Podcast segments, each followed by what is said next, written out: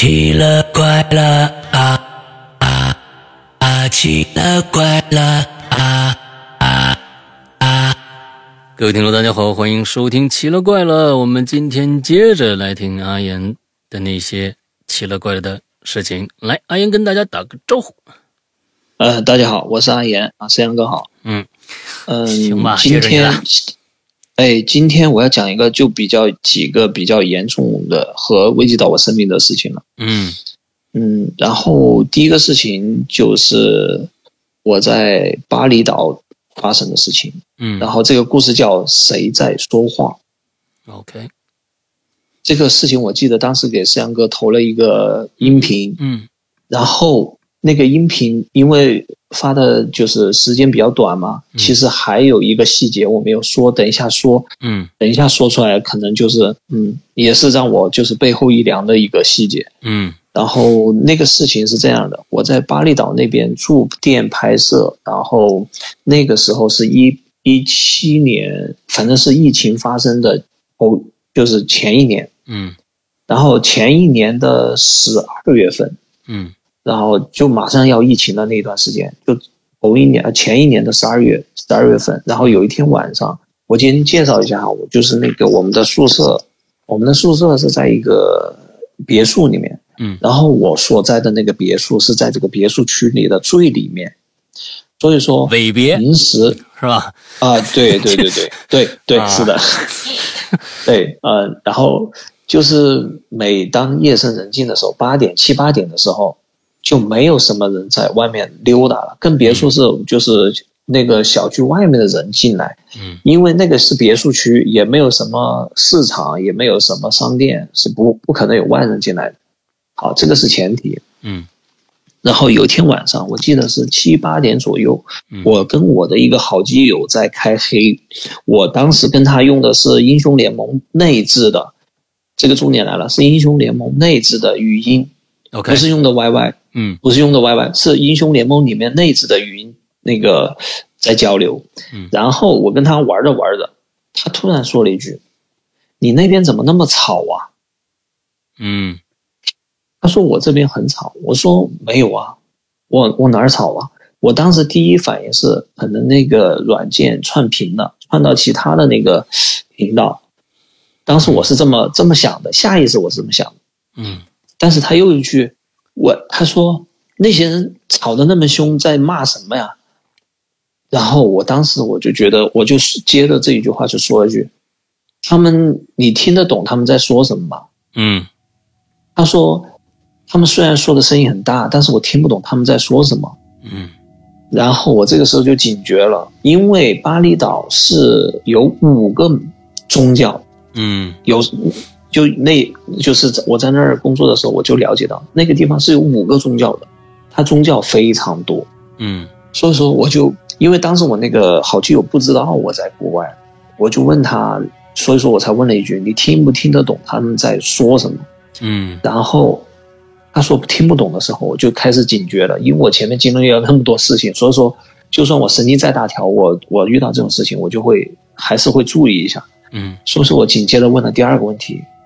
因为我当时戴的，嗯、跟盛阳哥一样，我是嗯跟你连线，我是插这个耳机嘛，嗯。当时我也是插着耳机在那个笔记本上面，然后通过我这个靠近这个嘴巴的耳那个麦在说话，嗯。然后我就问了这么一句，我说那些人说话的声音是我的声音大还是他们的声音大？他说你们的声音是一样大的。我靠，当时，当时我就鸡皮疙瘩起来，你知道吧，沈阳哥，你你知不知道，如果是在麦的话，嗯一个人在远处说，他的声音是不可能压过你的，除非他拿了一个喇叭，以很大功率的扩音器压过你的声音，他可能有可能就压过你的声音，比你的声音大，或者说跟你声音一样。否则你平常说话的话，你即使再使劲喊，你的声音还是没有我贴着麦对的这个声音大。嗯而且频率是不一样的。当时我我没我没有想那么多哈，我当时以为就是串线了，然后或者是串屏那种，当时我没有管。然后我那个时候同时还进就是在进行一个事情，我的背后就是某一个地方定点哈，就是固定的一个点，有一个人，我的有就像一个人拿指甲这样轻轻撩一下那种痒。那皮肤不是你自身的皮肤痒哈，它是有像像有一个人拿指甲轻轻这样划一下你的皮肤，OK，是有节是是有节奏的。他那那个是有节奏，好像隔个一秒或者是两两秒，一点五秒，反正隔的不是反复划轻轻这样撩，就是就是拿指甲轻轻这样撩一下你的皮肤。我知道，就感觉我的皮我的皮肤很我我当时我觉得哎，怎么这个地方那个皮肤痒的那个痒痒就怪怪的？这个感觉是在你刚才玩游戏的时候就有了，还是说你警觉以后才有的？一直有，一直有，从下午一直痒到晚上。就是用一个指甲，我我以为我那个皮肤是什么原因？我可能是有什么皮肤炎还是什么啊？但是不可能在固定一个点，一个点，而且是有节奏的，隔一秒到一点五秒，像有个指甲轻轻，你想一下，一个一个人用指甲轻轻就往上哈，从下往上这样轻轻撩一下，这样，嗯，轻轻这样轻轻撩一下，不是就是那个距离不是很长，嗯，就轻轻这样撩一下。我当时我就觉得很奇怪，我没有想到其他方面，我就当时我就拿手很自然在背上背上那个勾了一下，抠完了以后，还是继续这样轻轻撩一下的痒，就有间隔一点一一秒到一点五秒，轻轻撩一下这么痒。我当时我后面几天我就想着就回过神了，我就觉得没有对，嗯，那天事情太不正常了，不不正常的事情太多了，第一个。有很多人在我周围很吵的、大声的吵架，然后声音跟我是一样大的。嗯。第二个，我的后背痒是那种用外界人这样撩起来，这种在你背上轻轻撩一下那种痒。嗯。然后后过后，我现在想起来，我就觉得我想到一个画面，让我真的就是不寒而栗。我觉得应该是有个人吊在了我后面。嗯。然后那个人前后摆动，他的脚趾甲轻轻的碰了我一下。OK，然后那个那那个事情过后不久，最神奇的来了。那个事情过后不久，我就跟我的老板说，我想离开，因为我的那个到期了，到期了，我的老板想挽留我，想让我再在这儿就是继续干。我说不，我要离开，我要回国。嗯，我不知道为什么，我不知道为什么，就是我必须离开。嗯，我就一直跟他吵。我我说我说最后都到吵的地步了，吵架的地步。我就说我必须离开，我我我我就是，呃，我家里面有事啊，怎么样的？反正我我的就是潜意识说我必须要离开。嗯。然后我就跟那个老板最后就是感觉谈的有点不愉快，然后但是最后老那个老板还是让我离开了。在我离开不久，刚刚回到国内就开始疫情大爆大爆发。嗯。刚刚回到国内，我就看到新闻上面，国内产生了一种新的病毒，传播率很广，然后传播性很很强，啊，就是那个新冠。对，新冠就开始大爆发，所以说我就一直在家里面，我就觉得我真的太幸运了。是是是，我不知道为什么，因为那个事情发生过的过后的一个礼拜，在十二月底，我记得那个时候爆发新冠是在年初一月份还是十二月份，忘了。嗯，我回来以后，他就开始爆发。嗯，然后我就觉得这个事情很神奇。嗯，然后因为可能有了前面这个事情，才有了后面我想回去的一个念头。OK，也是潜意识的嘛，没有没有什么道理哈，就是我想潜意识的回去。这挠你的这位啊，我觉得呀，嗯，你细想啊，嗯，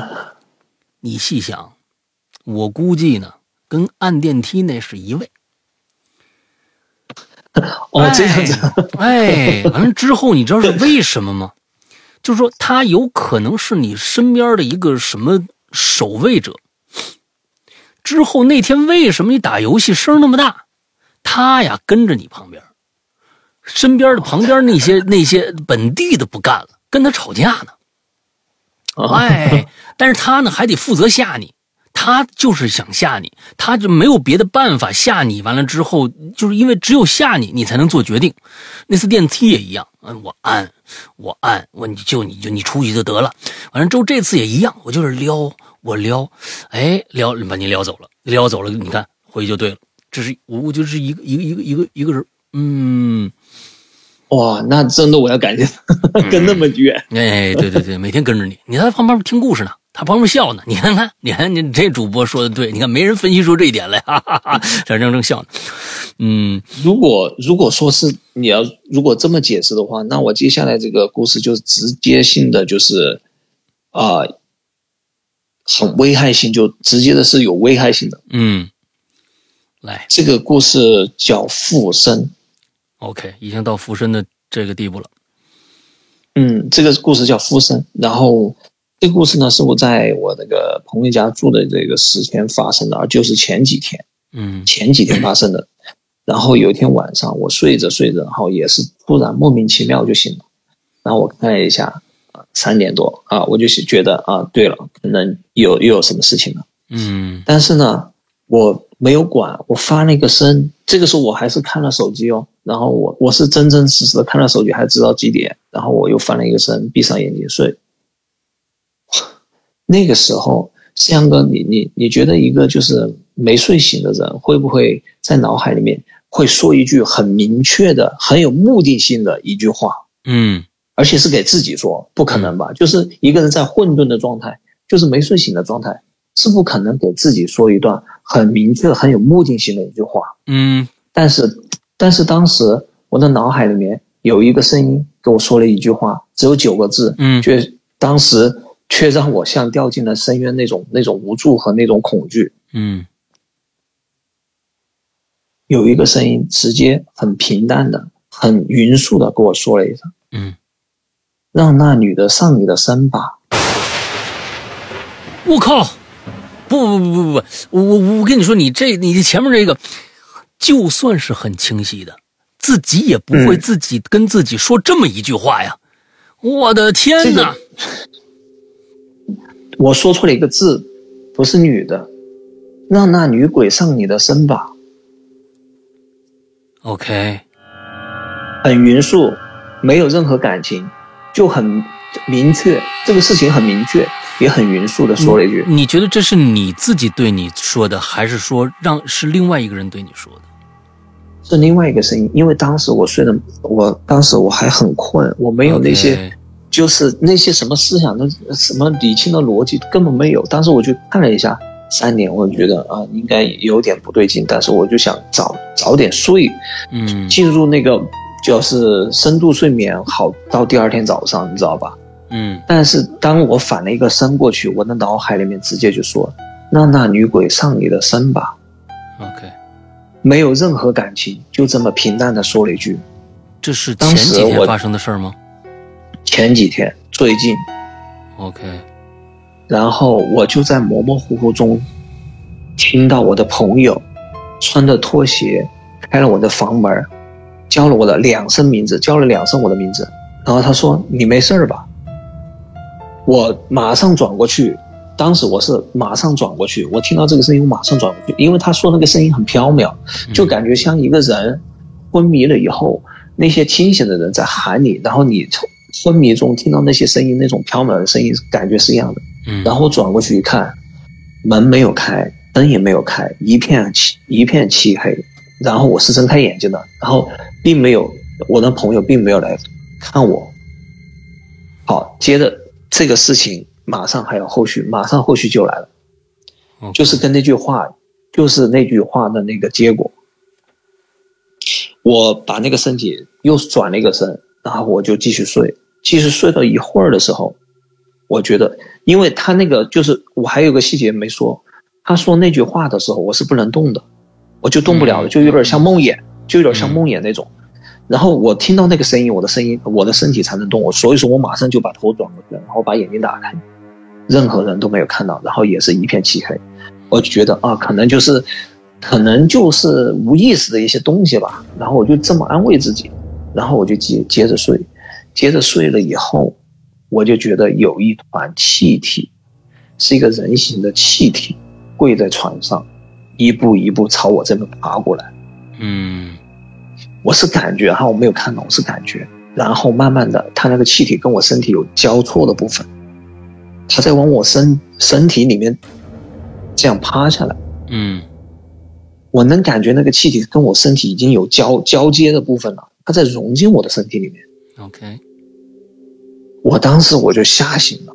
我没有做梦哈，当时我睡得不是很死，我还我还没有进入到梦中，我当时我就是翻了一个身，翻了一个身以后我就接着睡，然后就出现了一个事情，我根本还没有进入梦想，我还没有进入睡眠状态，嗯，就就就有那个事情，我就我就吓得睁开眼睛，然后我就一直就这么呃昏昏睡睡昏昏睡睡，反正不敢睡，我就把灯打开了。到了第二天早上，我就去寺庙里面拜了。嗯更神奇的事情就来了，更神奇的事情就来了。到了寺庙里面，我就想求佛祖不要让我就是那些呃鬼怪缠我，然后跟另一个愿望，另一个愿望就不说了，就是关于父母的嘛。嗯然后这个这两个愿望，我一直不能集中精神的把它念出来，嗯，你懂我意思吧？就是嗯这两句话就很简单，希望父母怎么样，希望我怎么样，但是我没有办法很顺利的把它念出来，就是我脑袋里面是混乱的，就是就是很很很杂念很多，但是我也没有想其他的事情，我就想这两件事情，嗯但是就感觉杂念很多，不能把这两句就是两个简单的句子念出来，在你心里面念出来。所以说这个事情就到现在我也没有一个解决的方案，所以说到今天为止还是，呃，虽然没有出现什么事情哈，嗯，但是那个事情确实让我感觉到了深深的恶意。嗯那一句话让我感觉到深深的恶意啊，还有那一团气体到底是什么东西？它跟我的身体有个交错的感觉，已经我我感觉那个气体已经有有有一点点，就是有一部分已经融进我身体的感觉了。OK，哎，你你们你们这个嗯住的地方啊，叫成都，成都那附近有没有什么比较灵验的寺庙啊？哎有，昭觉寺，嗯我去的是石经寺，石经寺说我挺灵的，所以说我去的是石经寺。然后昭觉寺是在市区，我觉得市区太嘈杂，应该嗯嗯呃，就是神啊那些可能会少一点点，因为市区的那个太嘈杂了。那所以说我去的比较郊区一点。对，我觉得这个是不是去请个什么护身符啊，是怎么着的？我是觉得这样啊，就是说这里边呢，咱们嗯，我觉得不用去随意的，就是说呃，我们就认定这件事情一定是怎么样了。我是认为，呃，有些事情可能还得两面说。你本身呢，这个其实当时是在三点左右，那其实咱们就把它，如果说成是一个梦的话，是一个梦的话，咱们就算就算这就是一个梦，但是这个梦给你造成了很大的这个心理压力，那个时候我是觉得，嗯，你你不管怎么去想的，你都觉得不对劲，你都会觉得我天哪，这个啊，这这坏了，这回怎么着的？我是觉得嗯呃，如果是我觉得那句话是我，就不管怎么解释嘛，就嗯刨去一切嘛，可能就是我的幻觉啊什么的。嗯，但是我再转一个身过来，我是明明确确感觉到有一股气体是跟我身体这样融进来的，它不是一阵风，它就是一个气体，人形的气体。嗯。然后它有一部分是融到我身体里面，所以说我就吓得不敢就再睡觉，就把灯开着。嗯，而且那个声音哈，这个这个事情哈，跟后面那个威胁到我生命的那个声音，这个就是小巫见大巫，哦，这个简直是小巫见大巫，这个这个还算是比较轻微的。我要讲的嗯后面那个事情是直接导致威胁到我生命的，嗯嗯嗯嗯嗯，等一下我会讲的好，啊。然后再讲一个比较轻松的，但是也是在我眼皮子底下发生的。嗯就是他那个事情是直接发生在我眼皮底下，也不会，也不可能用到任何科学去解释它为什么会这么说。然后，呃，这个故事的名字叫《奇怪的水印》。然后我嗯。等一下我会跟你说为什么我说不可能用任何科学方式去解释。嗯。嗯，就是四阳哥，你有没有发现，就是你不管遇到什么事情，一旦你常做的一些事情出现了一些反常的事情，或者是一些碰巧的很多事碰巧事情集中在一块儿，嗯，那天就注定不寻常，那天就绝对会，就绝对会发生一些不寻常的结果。嗯嗯嗯那天我就是去住一个住一个酒店，我为什么住酒店？是我回家要转车，嗯，我要在成都住一晚上，然后在成都住一晚上的那一天，我住过那么多次旅店，我从没有见过喇嘛在旅店里面。我在街上面我见到，我觉得正常，可能别人在旅游或者是来做什么法事什么的。嗯但是我从来没有我自己哈，我在这么多年几十年的经历里面，嗯从来没有在旅店里面前台见过喇嘛。我倒是见过啊、我我没有见过，我从来没有见过。嗯就是我那一天，只有那一天，到今天为止，我只有那一天见过。OK 就我活了这么大，嗯我为什么说他是喇嘛？因为他有一边臂膀是露出来的。嗯你知道僧侣是把两个臂膀都遮住了的，嗯但是喇嘛会露一边出来，嗯呃，另一边像僧侣一样，但是另呃另一边是手臂是露出来的。嗯然后他是光头，嗯，然后我觉得觉得很反常，我就觉得哎，我今天我心里还在想，哎，今天今天我在旅店居然酒店里面居然看见喇嘛，我觉得哎很好奇，很新奇，而且那喇嘛很奇怪，他把笔递给了我，笔？就是笔就是签字那个笔，嗯。我跟他同时在就是 check in 就准备入住，嗯。他在我的左手边，我在他的右手边，然后我的笔没有墨了。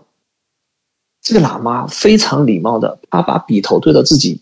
把笔尾对着我，啊，然后给我递过来了。啊，我还觉得这个喇嘛好有礼貌啊，我就说，啊我就我马上说了声谢谢，我就拿他递我笔就签字，然后入住是要签字嘛，然后我就把这个字签了以后，我没有想其他，我就进进了我房间里面。嗯，然后我是这样的，我这个人我去住旅店，我酒店、旅店那些，有时候我会敲门，但是敲的比较少，嗯大部分我都不会敲门。嗯然后，然后现在我住的是那个连锁酒店，他们他们像这种连锁酒店哈，他们没有尾间，嗯嗯嗯。没有尾间的，他们设计的很巧妙。嗯，我住的那个房间正好是一个九十度的那个角那儿，啊，明白，你懂我的意思吧？就是一个转角的一个房间，在那个转角的那个那个九十度的那个尖尖那儿嗯。出来一个房间。然后，因为我觉得没有觉得奇怪，是因为那个九那个没有没有是九十度，可能六十度，就是那个坡度很缓。第二个，那个门对面也有一个房间，我就觉得没关系，这个也不是违建，然后我觉得也没有事情，然后我就入住了。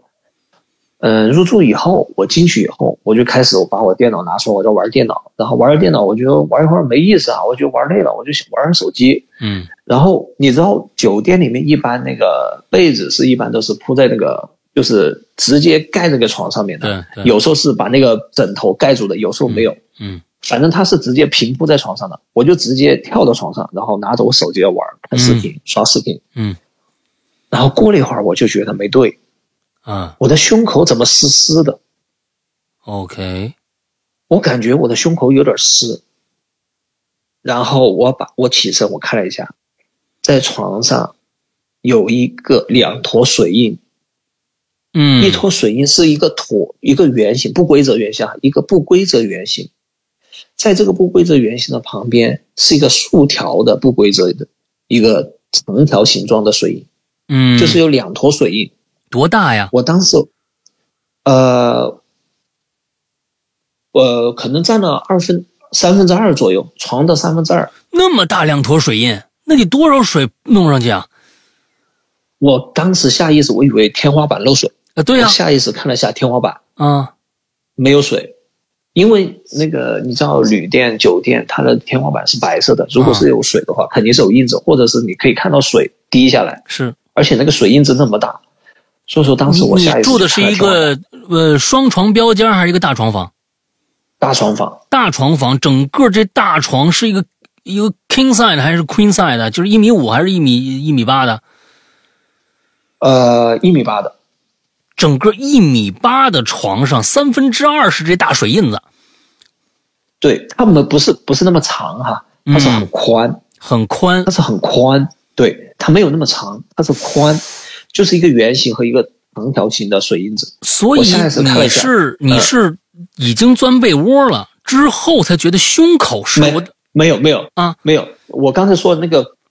呃，就是那个被子是直接盖在床上的嘛，嗯嗯嗯我是直接就跳到床上了，等于说我的身下面是被子，被子的下面才是床，我没有把被子掀开，我所以那个水印是在被子下面，被子上面，被子上面。对，在被子在被子的上面，所以说我才看天花板。OK 我看我以为天花板漏水了，OK，所以说我看了一下天花板，没有，就是一切都是正常的。嗯。然后我以为是这个被子里面或者是这个床里面有什么水渗嗯出来了，嗯。我把被子掀开，只有被子上有印子，嗯。床是干的，嗯。床床单那些都是干的。嗯。我就很疑惑，我说是不是什么打扫的时候没有什么就出现什么啊、疏忽啊什么的，我就给前台打电话。然后当时哦，还有个戏就是我看到这个水印子，我去摸了的，确认它是水，然后我有闻了一下，嗯，这个水有点发霉的味道，嗯时间长了，它有点发霉的味道，而且那个水是有点黑的，不是不是那种很深的颜色啊，OK，是灰色，灰色偏黑色。我这儿还有一点没搞清楚，就是当时你说你的胸口很湿，那这是我压的被子，你是翻因为我压的被子，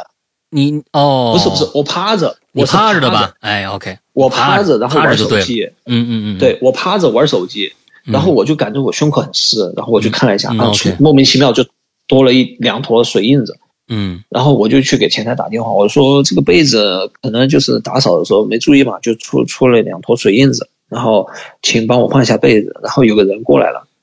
那个人很奇怪，嗯。他来的时候很奇怪，他有个奇怪的动作，他在门口先怯怯的，就是害怕，有点害怕的，就是那种有点怯怯的，就是有点不敢直接，他没有直接进来，他有点怯怯的在门口问了一下，呃，是不是你这儿要换被子啊？我说是。他他他没有直接进来，他他就有点在门口打量一下，看了一下，就朝里面看了一下，然后他就说啊、是不是你这儿要换被子？我说是。然后我我跟他说，我说你看吧，这个床上这么两坨大的水印子，然后呃他说啊没事没事没事，他就一直安慰我，我就觉得这个这个逻辑有点没对，嗯。这个逻辑就有点没对，他在一直安慰我，是是是，然后他把那个他把这个被子换好了以后是干净的，我彻底去摸了一下那个被子哈、被子里面是不是湿的？嗯。我怕被子里面是湿的，它那个渗出来水，嗯。那被子里面是干的，它被子里面是干的，背心是干的。嗯。被单儿是湿的，然后他把被单换了以后，他就走了，然后我就没就没有想其他的嘛，我想可能哎呀，就是换了以后就没啥了。搞笑的事情来了，这回我是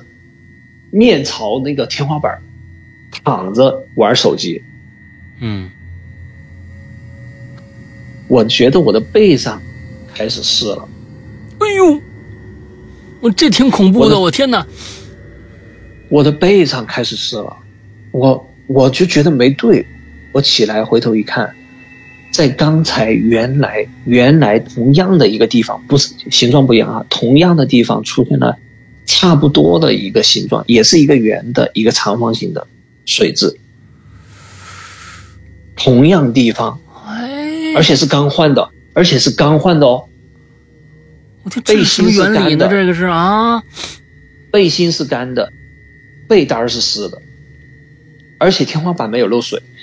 我可以确定天花板没有漏水，因为我朝天花板，如果它漏水，肯定是先滴到我，啊，它不可能穿过我身体去滴到被单。然后是同样的地方出现了差不多一样的水印，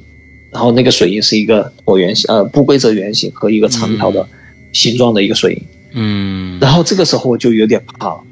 那个酒店有点怪。嗯，说到这儿，我再说一下，那个酒店其实那个酒店有点怪，因为它那个出口不是对着街外，它的出口是对着一堵墙。那堵墙是因为小区，所以说它围了一堵小区的墙。嗯，然后它的它的那个呃地理位置有点怪，就是你出那个酒店，你往右走才能走到街上，你往左走是走不出去的，因为它是一个死胡同。嗯，他们是这么一个地理位置。当时我进去，我就觉得，我就觉得，哎，这个酒店有意思。它的门口不对着街上，它对着一堵墙。嗯。然后出了这个事情以后，然后就进酒店嘛，发生这些事情，然后我就觉得有点怕。我就觉得，因为他是在我眼眼皮底子下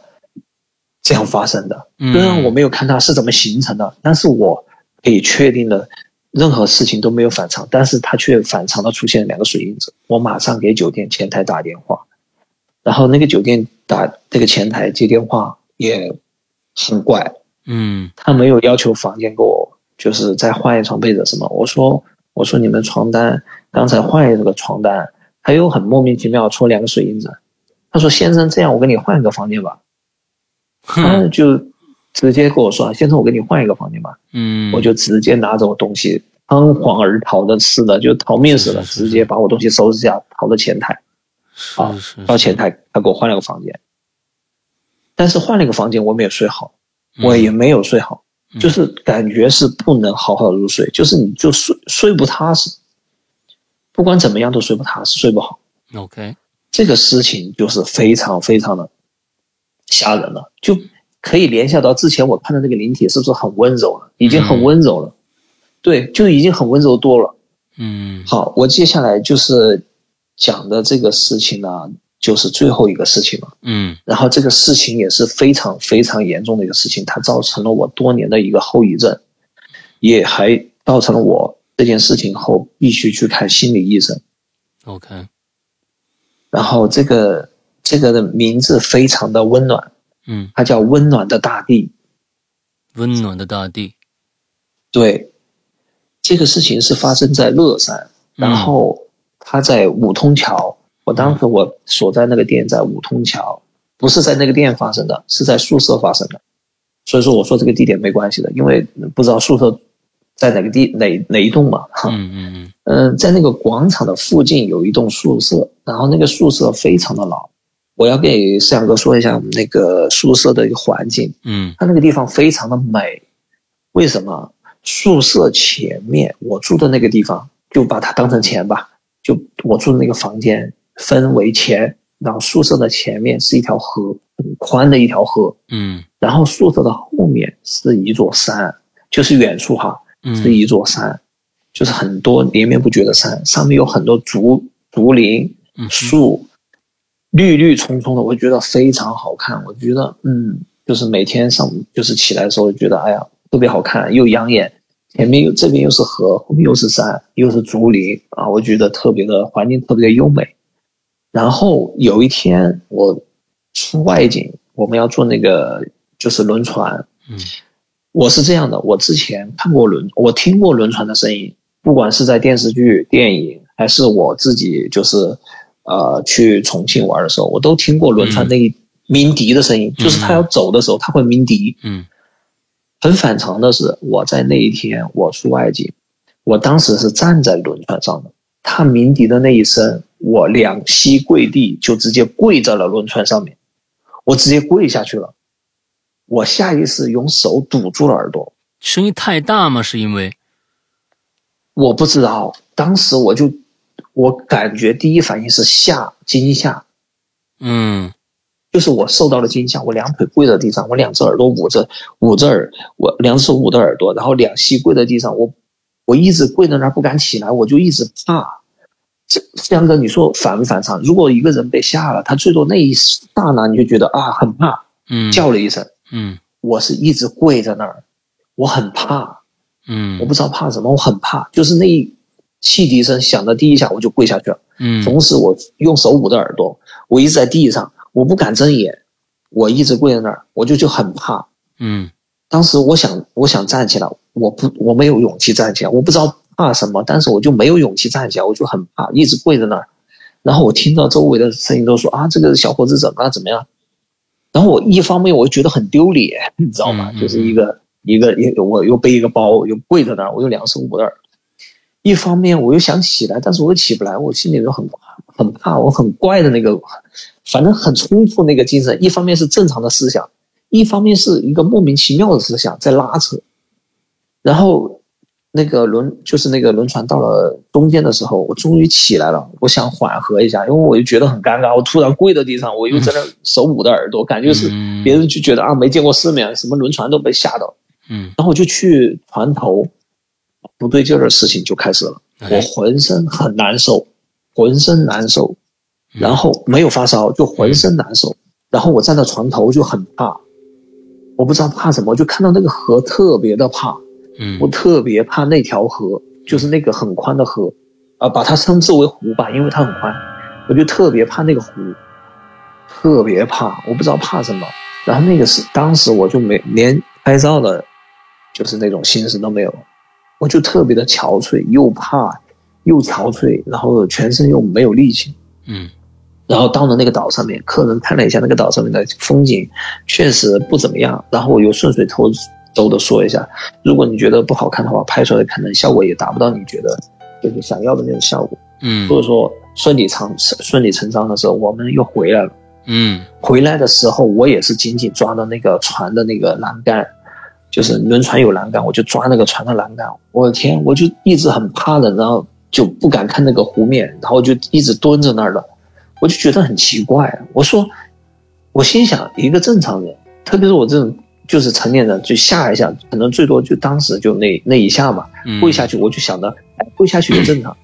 但是过了那个时间段，在后面很长那个时间段，我还跪在那儿，眼睛也不敢睁开，手还捂着耳朵，我就觉得有点奇怪了。嗯，当时回去，然后过了一段时间，我就恢复了，我就没有想到就是那么多，我可能想到我可能胆子也可能也小吧，嗯就是我这么想的，我可能胆子也小吧。好，回去的当天晚上，好，这件这件让我就是现在后怕的事情就来了。当天晚上下了很大的暴雨，很大，那个雨打的身上都痛的那种暴雨，嗯你可以想象一下，嗯那个雨点子很大，然后它一直在下，然后下雨的同时，我就觉得我身体没对，嗯我身体就觉得有点不对劲了，我很怕去看那个湖，我连头都不敢抬。你怕我连头突然就怕水了你，对，我连头都不敢抬。如果我怕水，我是不可能就是去坐轮船的。嗯我上去还好的，就经过那个事情，晚上以后，我就不敢看那个湖，我连头都不敢开，嗯我只能低着头，然后一个声音叫我去阳台，是实体的一个声音，不是我的声音，是你在另外一个屋子里的，是是你心里边还是屋子里的感觉？另外有个人在说话。是我在我耳边说，就是呃，现在想起来有点模糊了。嗯不知道是在耳边还是在脑子里，反正那个声音叫我去阳台。嗯然后因为那个时候下大雨，有点冷，然后我两个手就把自己那个手臂抱着，然后哆哆嗦嗦走到阳台去，全身都在发抖。然后那个声音对我说了一句：“看在地上，那个地很温暖吧，跳下去吧。”嗯，他就这，他就这样跟我说。然后神奇的事情来了，我看那个地，虽然外面下的瓢泼大雨，我觉得那个地很温暖，你知道吗？嗯那个那个就是楼下那个地，我看了，我全身涌涌出了一段暖意，这是最反常的，我全身涌出了一段暖意，我觉得好温暖。我现在此刻，我觉得我看那个地，我觉得我整个身体好温暖啊，从我心里，从我身体上都涌出了一股暖意，我觉得我身体好温暖啊。嗯，然后那个声音说，那个声音不停的重复，跳下去吧，跳下去吧。当时我我我感觉我是无意识的拿出了手机，那个声音不停在说嘛，跳下去吧，跳下去吧，地上很温暖的，很舒服的，反正就这几句话。地上很温暖，然后跳下去，地上很舒服的，然后我当时我就不自主的拿出了一个手机，拿出我的手机拨了幺二零，我自己拨幺二零。我虽然现在 现在可能不不是当事人，想想可能有点搞笑，自己拨幺二零，嗯。然后幺二零那边接了，然后他说喂，什么事情啊？我说这边这边啊，我我说我我生病了，我当时我还颤抖的时候说，我我生病了，我我我现在走不动了，我在哪个地方哪个地方？然后当时我就我我还是看到那个楼下的，因为那个宿舍是在很高的楼，七楼嗯是在七楼，我一点我之前是有恐高症的，嗯，我站在那个窗户那儿，也阳台那儿，我一点都不怕。我看着地下，然后我看着地上觉得很温暖，然后我就颤抖的说：“我说我说我生病了。”然后我我在哪个地方？然后过了一会儿，幺二零的声音就来了，我就像听到救星一样，疯狂的跑下楼。那个时候我的心跳跳的很快，我只记得我心跳跳的很快。然后那个那个有一个护士，然后就看到我，他他他说你怎么了？你哪儿不舒服？我说我不知道，反正我觉得我身体不舒服。然后我声，我当时我都是那种颤抖的声音跟他说的。那个护士说啊，你别急，我们马上就到医院了。然后到了医院做检查，他们给我检查的时候，那个医生跟我说，哎，你的心跳有点有点快哦，就每分跳到一百五，当时是一百五还是一百八，我忘了，反正是非常快的一个速度。他说你怎么回事？我就把那个事情原原本本给医生说了。他说你可能是可能可能是工作压力大了吧？其实我在那个店工作压力真不大，嗯真不大。然后，嗯，他说你肯定压力大了吧？他可能安慰我，肯定压力压力大了吧？我给你开点药，你回去。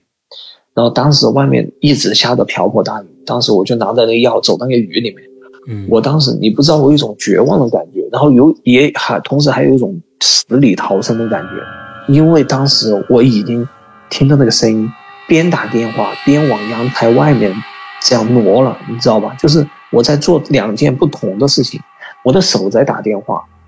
按那个幺二零，我的人是在往那个阳台外面走的。OK，就是阳台，你知道外面就是楼下门，就是是直接跨过去就跳下去。当时我真的，我我我我觉得应该是有什么，比如说祖先或者什么保佑。我当时我就是下意识的把这个手机拿出来拨了幺二零。如果我不拨这个幺二零，如果我不拨幺二零，任由我心里面那种暖意，觉得啊这个这个是地不不硬，它是很舒服的。跳下去了，那可能今天我就打不了这个电话。嗯，所以说这个就是为什么我说前面那个都是算温柔的。这么一看，确实我看那个灵体，确实我很感恩他。那个那个时候我就觉得，我真的死里逃生。我觉得那个时候，我现在想起来，那应该是水鬼，就是在水里面淹死的人来找替身。嗯因为我不敢看那个湖，我一点都不敢看，因为我觉得那个应该是淹死在里面的。我我头低的很低，你知道，就像那种小时候犯错的时候，那个那个小孩儿把头低的很低那种，嗯。生怕看到了大人的那种眼神。我是嗯。很怕看到那个湖水，我我在这里边，我想问一个啊，这个问题很傻，嗯这个问题很傻，但是我是觉得，你当时是听到另外一个人跟你说话，对吧？对，直接听到。他说地上很温暖，？OK，他说的是方言还是普通话？普通话，而且我听不出来他是男生还是女生。嗯我听不出来，他没有男生和女生那种音质的特质。，OK，就比如说，有些男生说话像女生，至少你嗯听出来像女生，对吧？嗯你至少听得出来他是像女生，或者是有些男生粗犷，或者女生尖细，或者女生的声音像男生，你总能听出来他像偏向哪个性别。嗯但是我听不出来，那个声音我听不出来。，OK，这个声音时隔多年我都记得到。他让我跳下去，他觉得他说那个地很温暖，很舒服，跳下去吧。当时我就全身发抖，心跳的特别厉害。由于这个事情给我后面还造成了很多方很不方便，而且损伤我身体的事情。第一个事情就是，我从那个以后，我不敢坐任何交通工具，呃，除水上的，嗯，其他的交不火车呀、飞机什么都不敢坐。任何任何交通工具，只要它在运动，我就觉得要失控了。哦，我就我就怕，我就觉得要失控了，我就怕。只要连汽车都不行，汽车你看最高时速七十迈都是七十迈都是算很很很慢的了，但是对于我来说，它它是非常快，接近于失控那种快。是从那一天晚上开始，慢慢的，还是从那天晚上就直接就变成这样了？从那天晚上开始，你不知道我是怎么离开那个，就是那个市的。嗯，我离开那个市是要坐汽车或者坐火车的。嗯我的天呐，那个我深深，我深深的，我现在还记得到，我坐那个汽车回去的时候，当汽车启动那一刻，我全身很敏感。我一旦坐上那个汽车，我就全身很敏感。那个汽车发动那一下，我就怕的不行。当它就是运行出来的时候，我直接想抱着我旁边的人，我只嗯我只想抱着他，我很怕，嗯我不知道在怕什么，但是我很怕。嗯，OK，心理学上面有一个有一个有一个病叫惊恐发作，你特别像就就是猛的之之但是你惊恐发作一般不会持续，就是就是一直不敢坐火车或者怎样怎样。一直不敢坐。嗯我尝试过坐地铁，我上去听到那个地铁，地铁要呃出发之前，要关门之前，它会滴滴滴这样响几声提示音。我听到那个滴滴滴，然后我就冲出去了，嗯我直接冲出去，我不敢做。嗯我这个这个这个，就把它说成是一个毛病吧。就这个毛病是前几年才克服的，慢慢克服的。OK，就是就是这个事情是在就是发生这个就是那天晚上发生的事情是在一零年，嗯也过去了十几年了，有十三年之久。嗯可能可能这个事情可能在十年后的那一天，慢慢慢慢这样，就是解决，就是慢慢克服，我自己慢慢克服下来。因为当时我去，就是这件事情发生以后，我没有办法工作，我回了家，然后我就跟我我就跟我妈说了这个事情，她带我去看我们那儿的心理医生。嗯我非常感谢当时在看心理医生的一位大哥，嗯他说的当时说的方言还是普通话我忘了，但是他那种爽朗的语气让我非常的心安。嗯嗯他说：“哎呀，小伙子，这个算啥？心开心放宽点，没什么，没什么的，嗯心放宽点啊，自己看开一点，看看心心心宽一点，没什么的嗯啊，这样你自己舒服一点。”他当时说的云淡风轻，嗯，就是让我觉得这个事情也就自己可以克服。嗯从那儿开始，我就自己克，试着自己慢慢这样克服下来，克服了十几年，终于我可以从可以开始坐汽车，然后就坐火车，然后坐更快的速度的飞机，就这么慢慢慢慢克服下来。然后第二个，然后第二个，他给我的一个非常不好的生理上的伤害就是我心跳。嗯我之前心跳是很规律的，你知道人呼吸是下意识的，嗯就比如说，你你需要吸呼，或者是你憋气憋久了，你需要吸氧的时候，你你的你会这样使劲往里面吸一口气。嗯而从那个是那天晚上之后，我可以长时间的不，就像乌龟一样，就是不动不吸不呼吸，哎呦，我可以长时间不呼吸。我就觉得你这是有意识还是潜意识的？无意识的不呼吸？无意识的不呼不呼吸，我就觉得不呼吸是一个很平常的动作，就是我很平常，像普通人一样平常的这样呼吸。我的平常的动作是可以不呼吸。然后你知道，嗯我虽然我虽然不呼吸，但是我的心脏还是在工作，嗯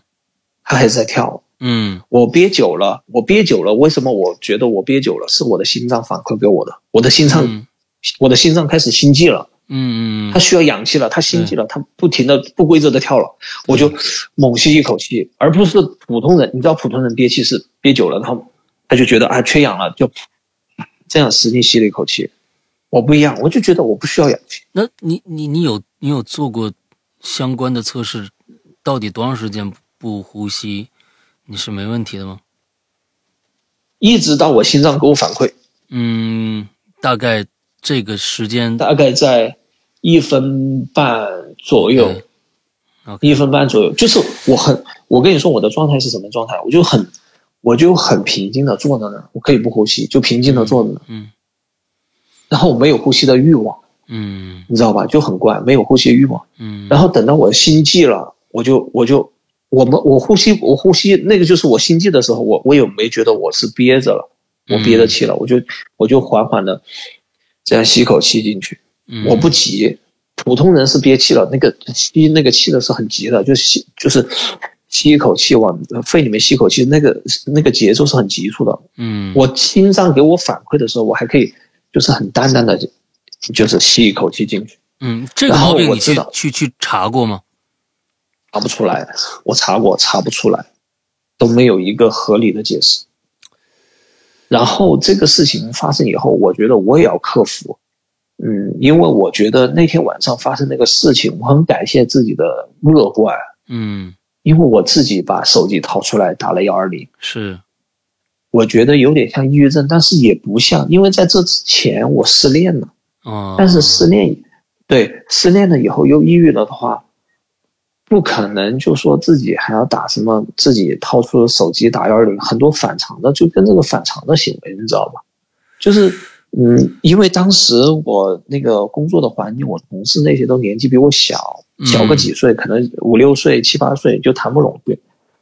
嗯，但是也不可能就突然的有个声音说啊跳下去跳下去，也可能有些人会解就是解释成那个抑郁症啊什么的。嗯，但是我觉得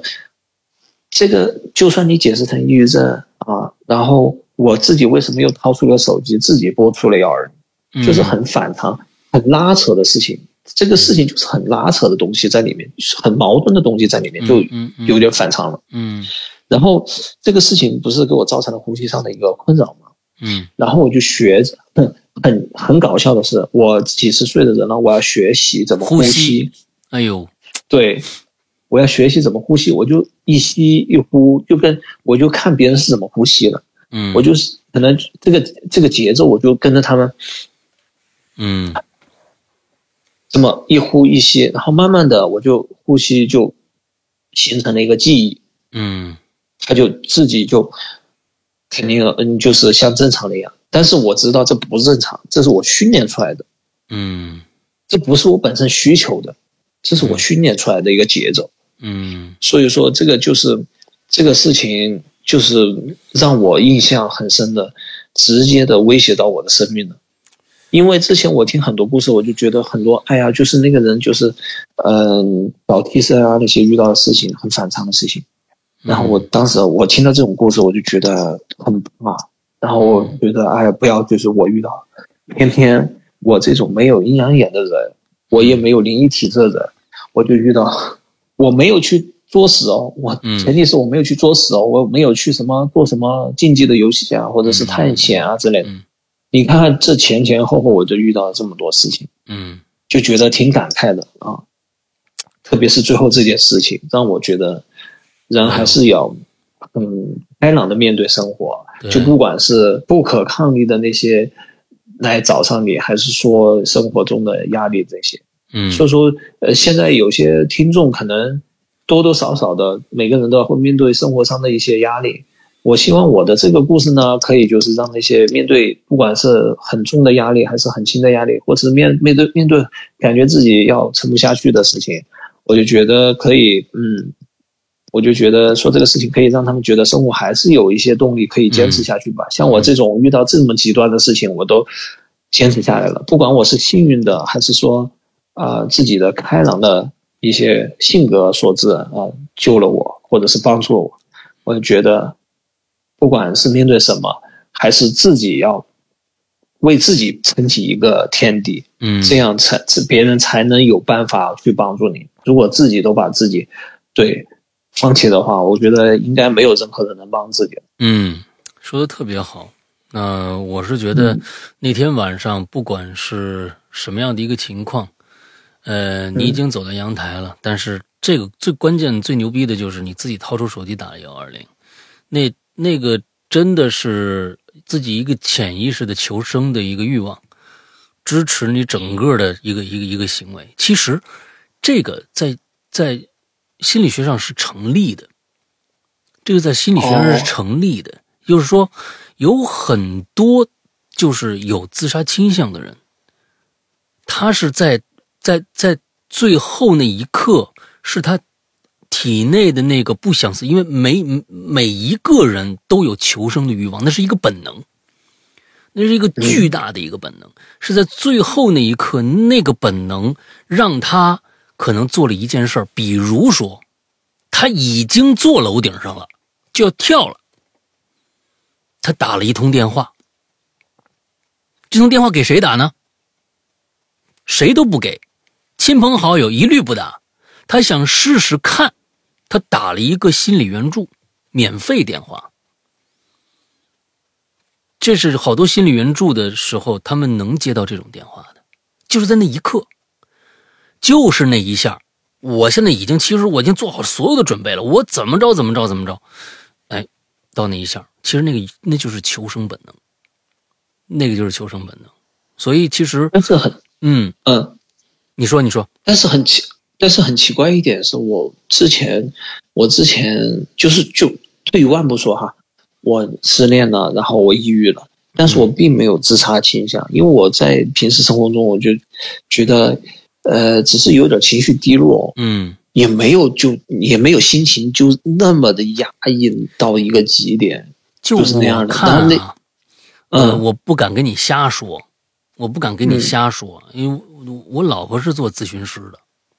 啊，嗯但他他其实我特别感觉特别像你，就像在船上那个那一刻，那个那个鸣笛的那一刻，我总觉得那是那是一个一个惊恐发作之类的一个一个一个问题，就是真的是有一个惊恐发作这样的一个呃一个病症，这是挺我见过惊恐发作的人，在那一刻他这个惊恐发作的是谁呢？是我老婆。是在一九年的时候，他惊恐发作。他是怎么着呢？他我们两个是去这个高海拔，去稻城亚丁，啊，去去玩他。怀疑他高反了，他呼吸不能了。其实是他各种各样给他的一些。我们以前去西藏，我们在珠峰大本营五千多都住过，没事儿的。但是那一天，他可能有一些小症状，他反映到他身上，他就觉得。他可能今天要高反，就有这么一个想法。结果那一天他突然就惊恐发作了，就觉得自己无法呼吸了，忽然就那样。就是我是见过的，所以在你在那个船上，那个那个汽笛可能声音我知道，我我我我我真的我没正对着汽笛待过，但是我在船尾我听那声音巨大无比，而且他那个地方，你如果你站在他。站在他前面，那个声波有可能能能帮你给你往往前推一推一股劲儿，那个声波那个那个能量很大的，所以我是觉得，可能跟那一段时间确实有或多或少的原因。不过，你突然不敢坐交通工具了，或者这种这是什么样的一个心理因素引起的，这还真不知道了。这我是这就就我就不那什么了，嗯，所以其实有的时候。阿言，我跟你说，咱们这、哎、咱们这人这一辈子能碰到各种各样没有办法解释的事情，但是我认为有一点好的就是你你做的最好的一点就是我不管怎么着，我得把我自己活好了这一点，嗯，做的非常非常的好，这是你你自己潜意识已经做出来了。我往那儿走的时候，我我就自己打电话自救了。我我有，但是有的时候我是觉得。碰到什么奇怪的事儿，解释不了的事儿，尽量的心大，别多想。这这些事情，可能百分之真的百分之九十九都有解答，只有那百分之一可能是我们不了解的啊，或者怎么样的。嗯呃，我觉得。在你的生活当中，再碰到什么样的事情，你要学习的把他们克服掉，就像你现在刻意的去练习呼吸或者怎么样怎么样，这些事情一样。有些事情忽略它，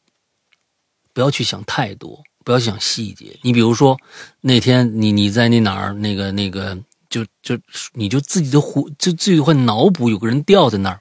到每回来一下，脚会刮你一下，那个东西那纯粹是日本恐怖片，对不对？那纯粹是看看了太多日本恐怖片。你看《咒怨》《咒怨一》还是《咒怨二》那那撞墙那脚的那集，你肯定想那个，那不不想那个，反正也有其他的片子，你你就会脑补把它们结合在一起。这其实也是人之常情。碰到了理解不了的事儿，害怕的时候一定会各种各样的脑补，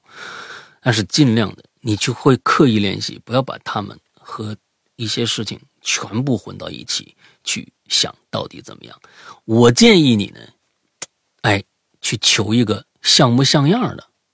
比如说啊，我觉得看看托托关系，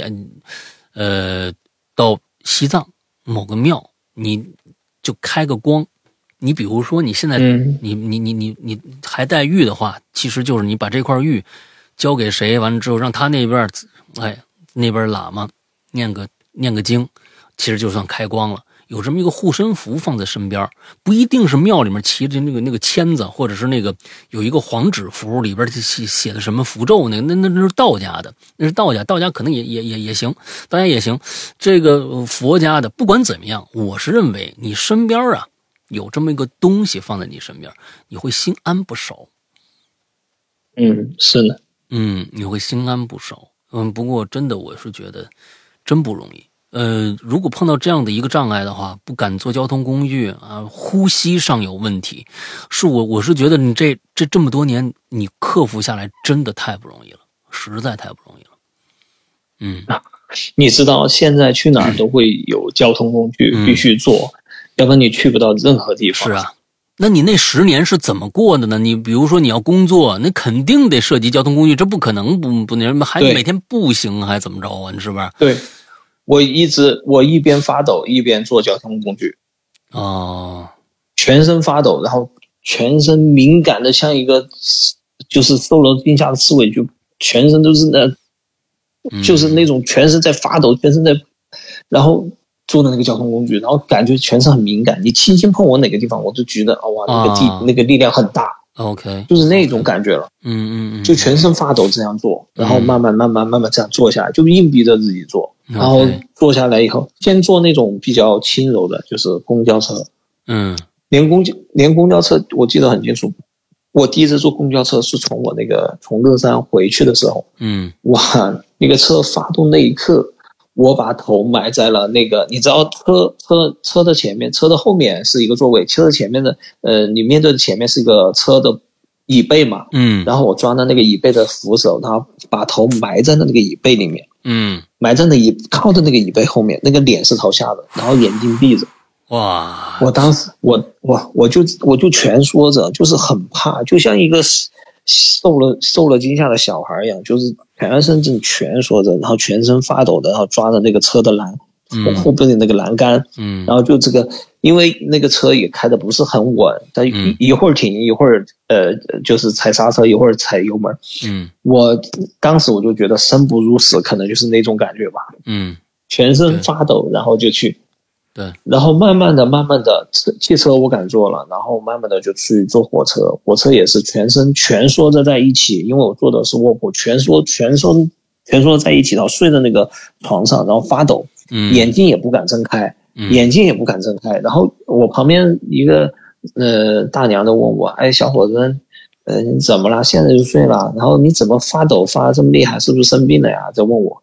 我连回答他的力气都没有。嗯我就全身发抖，很怕的蜷缩在床上。然后他看我不理他，然后就可能觉得，就觉得啊、就就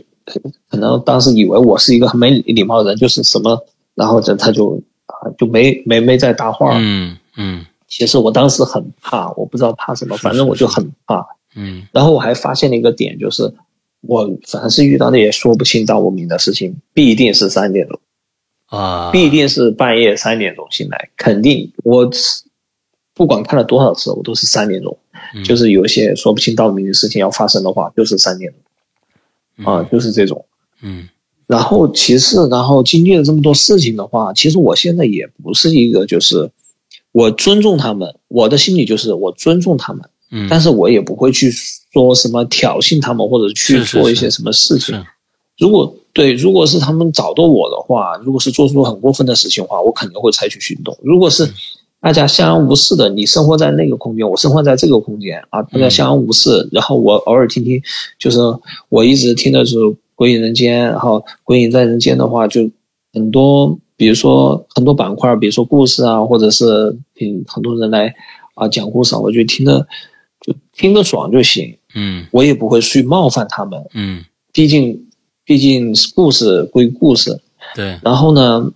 然后呢，我就觉得这样的生活也比较有滋有有有滋味一点，也不会一天枯燥的面对生活，然后也会听一些比如说呃奇奇怪怪故事调剂一下生活。嗯我就觉得这样挺好。是但是呢，像我这样的人，你看思阳哥，你看我就觉得我遇到这样这些奇奇怪怪的事情都有这么多。嗯嗯，然后有一些事情，就是我还是没有说，就是因为那些事情都可能就是像你说的，可能有其他解释方法。嗯我说的这些，我说的这些事情，都是我真真实实发生我眼眼睛底下，而且而自己没想明白的一段时间，啊对自己没想明白，嗯对自己没想明白了。嗯然后有些事情是一闪而过，我可能可能就觉得眼花或者什么其他的，我就没有讲。嗯然后那些没有讲的事情都生这么多事情，所以说我觉得，哎，这个社会还挺，就是生活在这个世界上挺神奇的，嗯，嗯，是确实。所以说，所以说最后一个也最后就是像我说的最后一个一个事情，我就觉得，如果在有些在听的鬼友的话，有些什么生活上的压力啊或什么的，嗯，就是听一下这个故事，觉得啊，世界上还是有些人啊活得那么努力，曾经面对那么极端的事情，还是自己撑撑过去了。所以说，呃，自己的问题还是可以有办法解决的。没错。嗯没错，今天非常非常感谢阿岩给我们讲了这么多啊！每次我们遇到各种各样的鬼友，其实这些鬼友里面百分之呃，我觉得八十五以上的呃鬼友对于这些事情都不是享受的状态，那、都是很痛苦的。呃，除了个别的啊一些 一些变态，你知道吧？啊，一些啊，觉得还是挺享受的，是吧？哎，我是，哎，我是觉得我们的鬼友真的心理很强大，特别是女生哈，就是像小七啊，嗯特别出名的小七啊，还有其他什么肚子啊，我真觉得他们真的心理太强大了。嗯怎么可以经常遇到一些离奇的事情，还那么，还是那么就是那么淡定的能说出来？我就觉得，真的，今天在我说最后一个事情的时候，我就觉得我心里还是有一定的阴影，就是他给我造成了很很实际的伤害，是不管心理还是生理。是是是，但是像我就觉得我我就觉得那些女生的真的，现在女生的心真的挺大的，哎。真的挺大的。它不 大，有时候真的是，呃，它不大没有办法。就像就像，其实我们举个最简单的例子啊，有些人有些孩子生下来就富二代，有些人生下来就在农村嗯受苦受累，你这个东西没有办法的。因为有我们我们这个世界上不管什么事儿吧，都是呃有很无奈的那个那个。你不要跟别人去比，一比呢，你你要不然比别人好，要不然就比别人差。所以呢，我是觉得，呃，呃活自己的，那自己能活明白了，我觉得是最好的。我觉得你这边，嗯嗯、真的非常非常不容易。而且今天跟我们大家分享，还带来了最后的这个点题，就是跟大家说，呃，要看到生活里面的希望啊，各种各样的。是的，是的，我们要感谢我们在在从我们十年前就开始啊，陆续的这些给我们做访谈的这些朋友，他们分享出了他们的一些呃经历。这些经历其实他们有的时候没有办法去跟身边的朋友或者家里面人说，因为跟朋友们说，有的时候你会觉得、啊、你这人有病吧？你老跟我说这个干嘛呀？没有这样的一个一个一个平台，那其实这儿正好有这样的一个出口给到大家，能让能让大家到这儿觉得是一个倾诉的一个一个地方。我觉得这个节目的这个目的性就达到了。我们并不想达到什么样的目的，我们并并不想说宣传什么什么啊封建迷信也好，没有没有那个意思。我们只是觉得这个世界这么大，奇怪的事情那么多，我们只是想让是的，哎，想听这些的和想分享这些有一个地方待一待而已。非常感谢嗯阿言，嗯嗯，因为这个世界是多元的嘛，所以说，呃，也有就是偶尔就是天天啊、呃类似于奇了怪了的事情，那嗯调剂一下生活也是挺好的嗯，啊、也许也可以从别人的故事里面，也可以看到一些自己的自己的希望吧。是是是是。那其实啊，还是我们的老规矩啊，今天在下面听我们节目的朋友，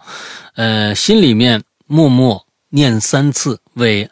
这个阿言祈福。好吧，我们每一次来了，我们我们不希望这个受访者下次再来了，我们想希望从他们讲完这个故事以后，下次就不要再来了，呃，永远不来了啊，因为这才是这是最好的。你过两天，哎，我这又有故事，你说你这个东西，谁愿意有这事儿呢？你说是不是啊？是的，是的，是的。祝阿元啊平安，好吧？